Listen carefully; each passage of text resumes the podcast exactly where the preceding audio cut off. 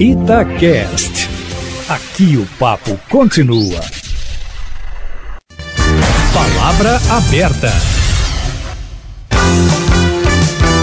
Polêmica em mais um projeto em discussão no Congresso Nacional.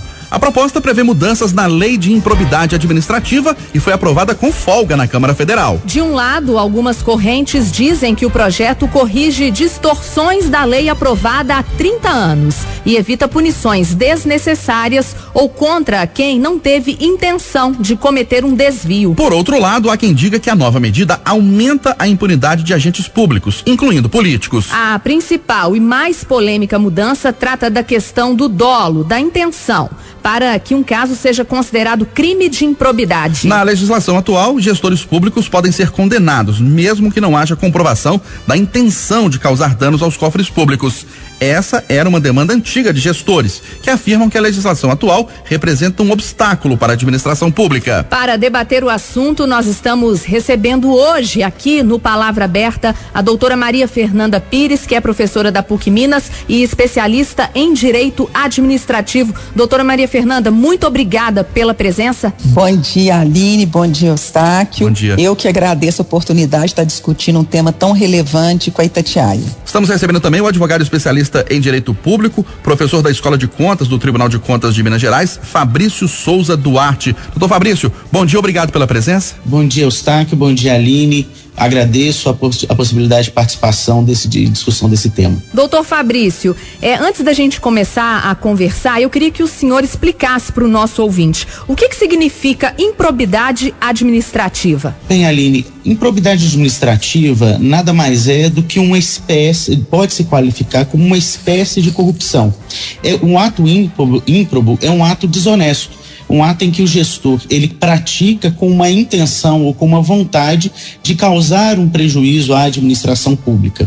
É, em alguns casos, a lei qualifica como ato de improbidade, por exemplo, a, o enriquecimento ilícito do gestor, qualifica também como ato de improbidade quando ele dá prejuízo ao erário, prejuízo aos cofres públicos, ou quando ele comete algum ato que leve a uma violação de princípios da administração pública, como da legalidade, da publicidade. Então, o ato de improbidade, ele é um equívoco praticado, um vício praticado pelo gestor, mas que pode ser qualificado como mais do que um mero erro, uma, quando ele tem uma vontade ou pelo menos uma negligência na prática do ato da forma correta. Sempre quando se fala em improbidade administrativa, doutor Fabrício, é, a gente está dizendo, se referindo a desvio de recurso público, de dinheiro público ou não? Não, nem sempre, Eustáquio. Na verdade, o ato de improbidade ele pode acontecer sem prejuízo do erário. Quando, por exemplo, o gestor pratica um ato ilegal, mas que não levou nenhum, não houve desvio, não houve do, é, é, nenhum recurso público empregado, ainda assim pode haver improbidade. É o que a gente chama da violação de princípios da administração pública. Como descumprir uma lei, mesmo que esse descumprimento não leve a, nem a alguém a enriquecer de forma ilícita, nem a um prejuízo do erário, ainda assim pode haver improbidade. Doutora Maria Fernanda, na sua opinião, eh, esse projeto ele pode aumentar a impunidade aí de políticos mal intencionados? Aline, é, particularmente eu discordo dessa posição. Eu tenho para mim que efetivamente o projeto vem em boa hora, na verdade, para corrigir distorções. Sei que existe uma gama variada de, de instituições que vem defendendo essa tese, o Ministério Público, a Associação de Juízes Federais, bem como uma parte da doutrina, mas eu particularmente já tinha as críticas que hoje o projeto de lei aborda. Mas o fato, por exemplo, doutora Fernanda, Maria Fernanda, de ter sido aprovado com folga na Câmara Federal, por políticos efetivamente, isso não mostra que havia ou há um interesse de que esse alívio, essa flexibilização na lei seja aprovada? Veja bem, Eustáquio, eu não posso retirar que é claro que isso talvez interesse aos próprios políticos que estão vários deles sendo demandados, sendo réus, né, colocados como réus em ações de improbidade administrativa. Mas, por outro lado, eu que trabalho diuturnamente em ações que, que, que, que revelam atos oriundos da administração, eu vejo que hoje nós chamamos do direito administrativo do medo. Eu vejo um controle exacerbado, eu vejo um caráter é, é, de punição que, ao invés de proteger a sociedade, tem gerado um medo é, é, é, demasiado dos administradores públicos, o que tem sido chamado também do apagão das canetas. Então, efetivamente, nós precisamos mais do que nunca, até pelo momento pandêmico que estamos vivendo, de uma administração pública criativa, de uma administração pública comprometida, empenhada e uma legislação que efetivamente não traz essa segurança jurídica, ela acaba prejudicando essa atitude. É dizer, a 8492 e, sobretudo, a jurisprudência que se consolidou a partir da interpretação dela, trata a exceção como se regra fosse. Como, por exemplo? A desonestidade é a exceção, ela não é a regra. Mesmo num país historicamente com casos repetidos de corrupção? Veja bem, eu não estou dizendo que a mudança na, na lei de improbidade administrativa, ela já geraria impunidade. Nós temos outras legislações com as quais se pode combater o que até o meu colega doutor Fabrício, grande amigo, disse. O erro, o equívoco. Agora, você não pode inquinar de improbo o erro e o equívoco. A improbidade, a meu juízo, é uma ilegalidade qualificada. Então, particularmente, eu defendi a ideia de que a chamada modalidade culposa, e que agora seria alterada ou será alterada no projeto, ela já era inconstitucional à luz da 8492. Eu nunca entendi que nós pudéssemos falar em improbidade administrativa com um ato que, na verdade, o agente não quis praticar. Aí eu volto a dizer: isso significa que ele não seria tipificado? Claro que sim. Tem ação civil pública, tem ação popular, tem ação ordinária de ressarcimento, você tem um processo administrativo disciplinar, você hoje tem a lei de corrupção administrativa, os chamados PAR, ou seja, você tem de dar a César o que é de César. Agora, a lei de improbidade administrativa, ela gerou muito menos por ela, Eustáquio, e muito mais pela consolidação da jurisprudência, distorções as mais absurdas. Infelizmente, até por uma remansosa jurisprudência do Superior Tribunal de Justiça. Então, a mim me parece que o projeto vem em boa hora. Doutor Fabrício, o senhor concorda aí com a posição da doutora Maria Fernanda? Concordo. Na verdade, há muito tempo, e a Maria Fernanda também, uma grande amiga, é, trabalha com isso e eu também trabalho com gestores públicos que hoje têm como ela mesmo disse, medo de decidir. E o pior vício da administração pública não é só a corrupção, é a ina, in, é, inação. É quando um gestor público não age com medo, inclusive, da responsabilização. Eu sempre digo, Aline, que o que a diferença entre o remédio e o veneno é a dose. Então, o que nós experimentamos nos últimos anos foi uma exacerbação do controle, é como se tudo, tudo e qualquer ato fosse ato de improbidade administrativa, e muitas vezes a mera divergência de opinião com o Ministério Público, com os órgãos de controle, era encarado como ilegalidade. Então, se um advogado ou se a administração pública tem uma opinião tem uma, uma opinião legal embasada em doutrina, em jurisprudência diferente da opinião de que o promotor de justiça mantém, aquele ato por si só já era taxado de improbidade. E muitas vezes se enfrentava e se enfrentam processos de improbidade por divergência de jurisprudência, por divergência de entendimento doutrinário. Nós podemos discutir é, o momento em que a lei foi aprovada e a forma talvez célere como ela foi aprovada. Mas eu acho que é um consenso entre os especialistas de que era necessário alguma alteração da lei. Não, a gente não pode continuar convivendo com é, a espada na cabeça do gestor, como se qualquer ato, por mínimo que fosse, qualquer desvio, por mínimo que fosse, pudesse ser taxado como de improbidade.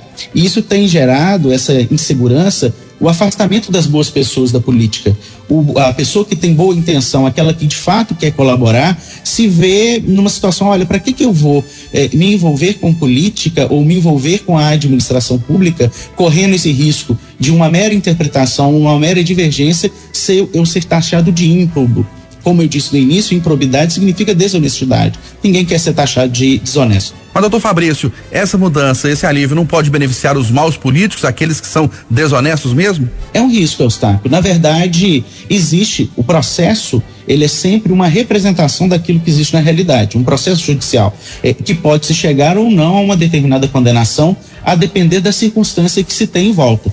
Mas, de fato, há outros inúmeros métodos de controle hoje que podem levar à responsabilização de políticos. Eu acho que nós temos no Brasil uma, é verdade, uma grande impunidade, mas há também um grande mito com relação à ausência de responsabilização. O Ministério Público nos últimos, últimos anos tem sido muito atuante, os órgãos de controle têm sido muito atuantes. Então a gente vê, de fato, uma mudança de cultura na administração pública. É, é que é, muitas vezes o que chama atenção é uma marca que às vezes é muito grande, mas num mar de honestidade. Como a Maria Fernanda, eu puxo aqui a fala dela de novo, disse, ela, eu tenho uma, é, a exceção tomada como regra. A, a, exceção é a corrupção. A exceção são os políticos desonestos. A regra são pessoas boas que querem acertar, mas que muitas vezes erram como qualquer pessoa erra no seu trabalho. O senhor até falou que o momento pode não ser o mais adequado para discutir esse assunto, né? Temos muitas prioridades no país.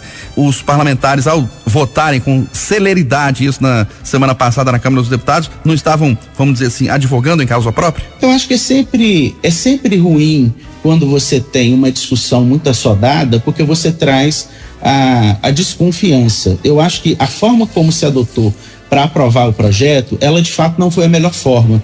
É, o projeto me parece que houve, não que houve pouco debate, há especialistas debatendo o assunto há muito tempo, mas a, o grande público tomou ciência dele de forma muito subtícia, muito de repente. Mas é, eu acho que talvez isso pudesse ser aperfeiçoado. O fato de ter muitos políticos apoiando o, o projeto não significa que ele é um projeto ruim. É porque a gente, a gente teve, infelizmente, Eustáquio, isso é verdade, no Brasil, o costume de achar que se, o, se é bom para a política, é ruim para a população. E muitas vezes não é. Né? Esse consenso que se formou no Congresso Nacional, eh, na Câmara dos Deputados, em torno dessa alteração, ela decorre não só daqueles deputados que estão lá, mas eles também são pressionados pelas suas bases, por prefeitos e vereadores que são aqueles que mais sofrem com a lei de improbidade. Os deputados sofrem, é verdade, me parece até que o presidente da Câmara dos Deputados é, há ações de improbidade tramitando em desfavor dele, mas eu acho que os deputados não são os grandes alvos. Os grandes alvos são os políticos da ponta, aqueles prefeitos, vereadores que muitas vezes sofrem e esses talvez tenham pressionado. Eu acho que talvez merecesse um pouco mais de atenção da sociedade, até para compreender é, a, a, de fato a relevância do projeto. O senhor acha que os políticos aproveitaram esse momento aí de, de pandemia para discutir esse projeto, para aprovar? O tempo da política é um tempo muito específico, né, Aline? Ele, o político, ele tem um senso de oportunidade diferente do nosso. Eu acho que não foi o melhor, pode não ter sido o melhor momento em razão disso. O foco das atenções está muito mais voltado para uma CPI que está em tramitação, para os problemas relacionados à saúde. É, isso pode ter sido o, a causa de ter sido levado o projeto à, à, votação agora. Mas eu, como repito, isso não por si só não torna o projeto ruim, muito pelo contrário. Doutora Maria Fernanda, voltando a palavra para a senhora, por que que essa lei que já tem 30 anos, por que que nesse momento foi necessária essa mudança, essa alteração? Qual que era o cenário 30 anos atrás em relação à política pública, aos gestores públicos e qual que é o cenário de hoje? O que que mudou? Veja bem, Eustáquio, nós no Brasil, nós temos um hábito, um costume de efetivamente tra tratar os fatos sociais com a sobrevinda de uma legislação. Então, se nós pegarmos historicamente, né, sempre depois de determinadas situações se vem uma lei tentando resolver como se a lei fosse uma panaceia para todos os males, né? Assim foi com a lei de licitações, depois daquele chamado escândalo dos anões. Assim foi com a própria 8492, em face dos escândalos de, de corrupção. E o panorama naquele momento era de que uma legislação bastante rígida pudesse, de fato, combater essa ideia de corrupção. Mas, infelizmente, não é esse o panorama. Por quê? Nós tínhamos naquele momento, e aí é até interessante trazer isso à tona, um direito administrativo ou uma relação dos entes públicos para com a coletividade, para tentar explicar de uma forma mais coloquial, é, muito hierarquizada, onde a administração pública era um ente totalmente distante da coletividade e a coletividade ficava ali à mercê. A evolução da sociedade, com a mudança dessas relações, hoje nós falamos numa relação de consenso, numa relação de conserto, numa relação de bilateralidade. Nesse relacionamento de bilateralidade, nós precisamos vislumbrar o destinatário da ação, da ação do governo, como partícipe dessa ação. E se nós temos a participação desse destinatário, nós não podemos ter essa essas relações muito endurecidas, muito, muito é, é, é, é, rígidas, senão efetivamente elas não fluem. E volto a dizer, nós estamos precisando dessa flexibilização. Vou te dar um exemplo. A sobrevinda, por exemplo, de uma parceria público-privada. O nome já diz, é uma parceria. Não é a administração que contrata um privado e, portanto, impõe as suas condições. É preciso que a administração e, e, e, e parceiro privado sejam parceiros. E para essa parceria é preciso que você tenha uma legislação que permita isso. O que, que eu quero dizer nesse panorama? As coisas mudaram, as relações mudaram. Hoje o poder público precisa da iniciativa privada até pela falta de recursos. Nós vimos aí os grandes problemas pelos quais o país passou. E dentro disso precisa sim de se negociar. Agora, negociar de que forma? Com transparência, com legalidade, com a participação, com prestação de contas, com a participação dos órgãos de controle. Então, nesse contexto, obviamente, em 30 anos muita coisa mudou. Outras questões também que me parecem válidas para a mudança desse projeto, concordo plenamente com o Fabrício, que foi assodada a votação, mas não as discussões no projeto inseridas, porque elas já vêm de muitas dúvidas geradas na, na doutrina e na jurisprudência. Há exemplo, por exemplo, dos prazos de prescrição, da imprescritibilidade no que se refere ao ato doloso, da efetividade de ser plausível ou não você inquinar de ímprobo alguém que não teve a intenção. É, é, de uma falta, muitas vezes, de individualização dos atos, de grandes injustiças cometidas contra determinados gestores sérios, corretos e que efetivamente passam a vida com essa pecha da desonestidade. Então, assim, nós temos uma mudança muito grande na, na, na, nas relações republicanas e efetivamente essa mudança ela não se espraia no âmbito da legislação, no caso da 8492. Então, volto a dizer, o projeto vem em boa hora, embora votado talvez no momento que não tenha sido ideal. Doutor Fabrício, o senhor, como advogado especialista em direito público, já trabalhou em casos nos últimos anos de agentes públicos, não o, o político mesmo, né? Que tem um cargo político, mas de gestores, pessoas que trabalham na administração pública que foram punidas de forma injusta? Infelizmente, vários, Eustáquio. É, nós temos diversos casos em que o gestor. É, eu vou te dar um exemplo, é, até bastante caricato, do, de, de um caso em que uma comissão de licitação era é, é, taxada de ímproba, né? Havia uma ação de improbidade contra essa comissão de licitação por ter, na época, feito uma licitação por pregão um, para poder fazer uma obra, um, um, uma calçada. E à época existia, existia uma discussão se poderia ou não ser utilizado esse tipo de, de é, modalidade licitatória para a realização de obras de engenharia. Apesar de uma calçada ser uma questão muito simples, muito pra, é, é, banal, então poderia ser feito por pregão. Houve uma ação de improbidade contra uma comissão de licitação, ou seja, não eram contra os políticos, eram contra os servidores que compunham essa, essa comissão de licitação, porque utilizaram, tiveram um entendimento diferente, da promotora de justiça naquele caso. Durante a tramitação do processo, tanto era absurda a tese, durante a tramitação do processo, uma das, das servidoras que era processada descobriu que, o procura, que a Procuradoria Geral de Justiça havia feito um pregão para a reforma da sede da Procuradoria Geral de Justiça aqui em Belo Horizonte, por pregão, a, a, a, tal como elas haviam feito para a realização de uma calçada. Aquilo foi até juntado ao processo, não houve sequer recurso do Ministério Público contra a decisão de improcedência da ação. Então, para você ver que essas banalidades, coisas que eram diver, é, é, simples divergências de entendimento entre as, as servidoras da comissão de licitação e o, a promotora de justiça da época viravam ações de improbidade.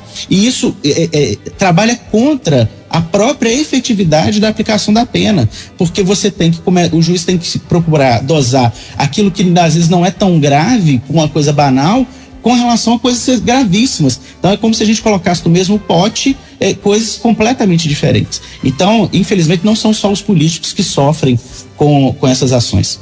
Ô, doutor Fabrício, a lei atual ela trava a administração pública? Eu entendo que ela cria um embaraço muito forte. Por quê? É, eu, se eu, hoje, qualquer ato de improbidade, veja bem, uma, uma consequência direta e imediata antes do trânsito em julgado da administração da, da ação. É, qualquer ação de improbidade hoje que é proposta, pelo entendimento da STJ, pode levar ao bloqueio, à indisponibilidade de, de patrimônio de quem é réu na ação de maneira quase que automática. Basta a propositura da, da ação de improbidade, sem que essa pessoa esteja tentando se desfazer de patrimônio, tentando ocultar alguma coisa para não ter que responder com suas responsabilidades, o juiz pode decretar a, de pronto a, a, a indisponibilidade dos bens. Imagine você, gestor público, com essa possibilidade na sua na sua cabeça o tempo todo. Então, se eu tomar uma decisão que não necessariamente é errada, mas que é divergente do entendimento do órgão de controle, eu posso vir a ter o meu patrimônio bloqueado por um, dois, dez anos, a depender da tramitação da ação. Então, ele prefere não decidir. Então, ele prefere postergar.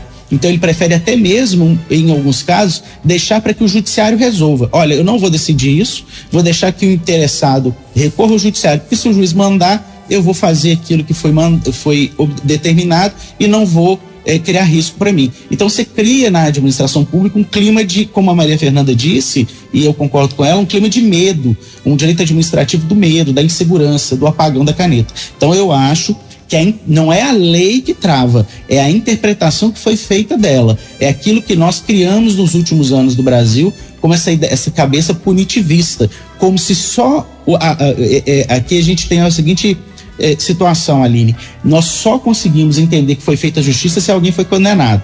Se alguém foi absolvido, eh, houve eh, pizza, né? Houve, não houve a, a, justiça. A justiça muitas vezes envolve a absolvição. Doutora Maria Fernanda, a senhora acha que há um, um, o serviço público fica travado muitas vezes por causa dessa lei?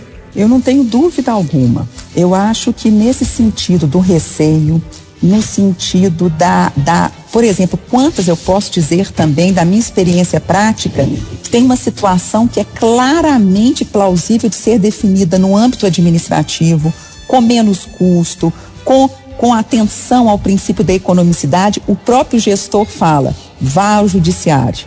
Vá ao judiciário, que isso traz segurança jurídica para ambos. E muitas vezes o próprio cliente também assim sente, porque ele também vai ser inserido no âmbito da ação de, improbidade como, como na qualidade réu. Então, ele também tem um bloqueio, ele também muitas vezes tem uma pena de não poder contratar com a administração. Então, o que, que tem acontecido ao longo desses anos, Eustáquio, eu posso dizer, que já tenho quase 30 anos de advocacia, é que eu tenho visto empresas que eram seríssimas e que deixaram de, de contratar com a administração Empresas que não tiveram mais interesse em permanecer contratando pelos problemas advindos. Hoje é muito raro alguém ser gestor público de qualquer esfera da administração, federal, estadual e, sobretudo, municipal. O Fabrício tem inteira razão, que não saia ao final do seu mandato com quatro, cinco ações de improbidade. E mais um problema: muitas vezes saem apenas como indiciados no inquérito civil, que é preparatório de uma ação de improbidade, aquela ação de improbidade demora anos para vir a ser ajuizada, como tem a imprescritibilidade daquilo que é doloso, ou seja, ela não seria uma ação prescrita, e muitas vezes para o agente, o ex-agente se defender, ele não tem mais acesso àquela documentação que foi produzida no âmbito da administração. Eu estou com um caso recente de um ex-prefeito de há 25 anos atrás, em razão de um então equipamento de, de ultrassom que teria sido entregue ou não na municipalidade. Como que essa pessoa vai ter acesso a essa documentação naquele município? Não existe mais. Enfim, são uma série de problemas de ordem prática que muitas vezes é, a, a, jurisprudência analisada de uma forma imparcial nos gabinetes, dentro do Ministério Público, não entende o sofrimento daquele gestor para decidir. Nesse sentido, Eustáquio, eu posso dizer também que o projeto ele é concetâneo com as modificações inseridas na 13655, até um projeto belíssimo do senador Antônio Augusto Anastasia, que era justamente a alteração na lei de introdução às normas do direito brasileiro que já veio como um reclamo a favor do servidor público, do gestor sério, do gestor probo e que está efetivamente amedrontado. E, portanto, o que diz o Fabrício, o maior risco de todos, que é a inação, a não atuação a tempo e modo da administração pública. Nós debatemos no Palavra Aberta de hoje os pontos positivos e negativos de mudanças na lei de improbidade administrativa. Recebemos a advogada especialista em direito administrativo, professora da PUC Minas, Maria Fernanda Pires. Doutora Maria Fernanda, obrigado pela presença. Um ótimo dia para a senhora. Eu que agradeço, Eustáquio, Aline, Fabrício, uma oportunidade excelente de nós discutirmos aí as inovações da lei de improbidade. Bom dia a todos. Bom dia, participou conosco também o doutor Fabrício Souza Duarte, que é especialista em direito público e professor da Escola de Contas do Tribunal de Contas. Doutor Fabrício, muito bom dia, obrigada pela presença. Aline, Eustáquio, eu que agradeço, Maria Fernanda, obrigado pelos ensinamentos e pelo debate. Bom dia.